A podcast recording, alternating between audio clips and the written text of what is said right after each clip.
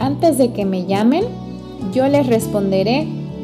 Todavía estarán hablando cuando yo ya los habré escuchado. La casa tenía aspecto de dejadez.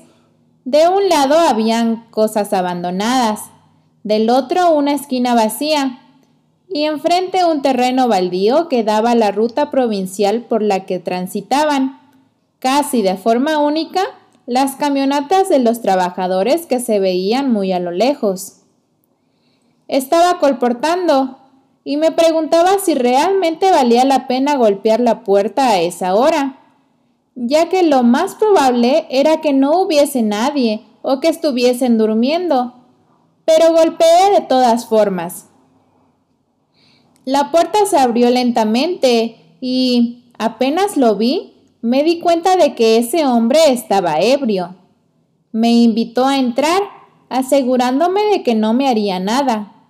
Le agradecí amablemente, pero me mantuve en la puerta.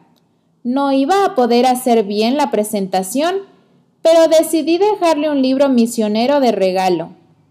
De repente salió un hombre desde otra habitación y aunque lo saludé, fue más un saludo de despedida que para iniciar una conversación. Se miraron, se rieron y continuaron insistiendo en que entrara. No era tan fácil irme. Si seguía caminando, lo iba a hacer sola por muchas cuadras y tranquilamente podían alcanzarme si se lo proponían. No había a quien llamar, solo podía orar. En todo el tiempo que seguí viviendo en ese pueblo, no vi pasar ni un auto más por esa calle. Pero ese día, en ese minuto en el que oraba, un auto blanco paró era una mujer que había visto una sola vez, pero que, de forma casual, necesitaba decirme algo en ese momento. Con la excusa perfecta, me alejé de los hombres para hablar con ella, aunque todavía sentía los dos pares de ojos clavados en mi espalda. Sal de aquí inmediatamente. Esos tipos son peligrosos. Ya me atacaron un par de veces. Vete ya me dijo la mujer.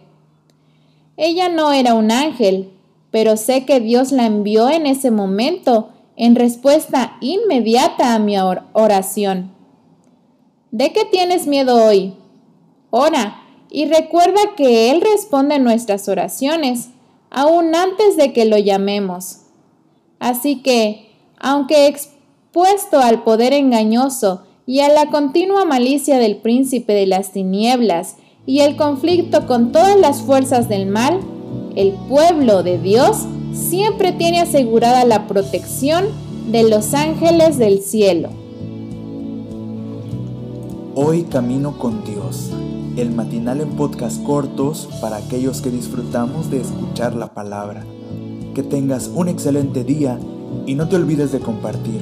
Y ya sabes, por aquí nos escuchamos.